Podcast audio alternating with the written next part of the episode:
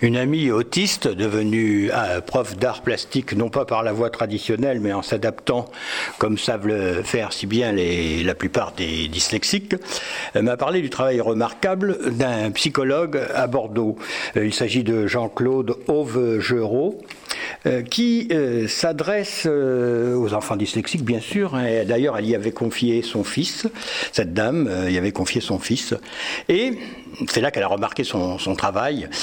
c'est un homme qui a mis au point des méthodes, euh, des tests, des, exercices, etc., pour euh, euh, s'adresser à deux parties différentes du cerveau des enfants.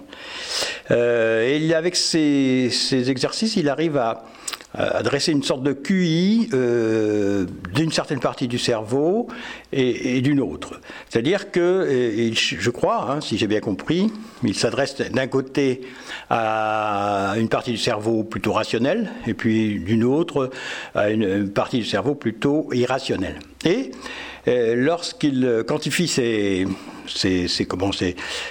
recherches avec les enfants, euh, lorsqu'il a des enfants dyslexiques, eh bien, euh, une partie des cerveaux, on pourrait croire que l'enfant, au résultat qui est donné, on pourrait croire que l'enfant est à demeurer pratiquement. Et puis, l'autre partie du cerveau, le, le, QI révèle un enfant surdoué. C'est-à-dire qu'il y a une fonction, bicérébrale, si vous voulez, en schématisant par rapport aux enfants. Et, je trouve que, d'abord, je suis d'accord avec euh, cette idée parce que euh, dans ma vie de dyslexique, combien de fois il y a des moments j'ai paru euh, complètement idiot, demeuré, abruti même. Hein. les gens disaient mais comment il peut pas comprendre ça, l'endroit de l'envers par exemple. Hein. Et puis d'autres, ben dans mon travail j'ai inventé des slogans, des noms, des, choses comme ça, j'ai eu des fulgurances et les gens étaient toujours étonnés. Là ils me trouvaient génial. Et, d'ailleurs nous sommes tous un peu sur le fil, c'est-à-dire soit la folie, soit le génie. Euh, en exagérant. Et, donc ce travail est remarquable. Pourquoi? Parce que euh, l'enfant dyslexique a la chance de rencontrer euh, un psychologue talentueux comme ce monsieur.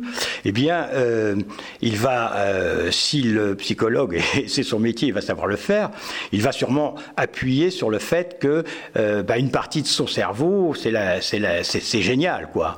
Il a un QI extraordinaire. Et donc, ça va être fabuleux pour l'estime de cet enfant. Parce que Dieu sait si les enfants dyslexiques et même les adultes euh, se mésestiment beaucoup. Et là, il va être valorisé et va pouvoir s'appuyer là-dessus. Et puis la deuxième chose, c'est que bah, dans la vie, il n'aura pas un fonctionnement euh, euh, simplement binaire, simplement une seule faculté de s'adapter, mais deux. C'est-à-dire qu'il pourra s'adapter, si on peut dire, comme un demeuré ou comme un, génie. Et, et ça, ce sont deux facultés très importantes qui nous aident beaucoup dans la vie par rapport aux autres qui sont complètement formatés. Mais j'en reparlerai une autre fois.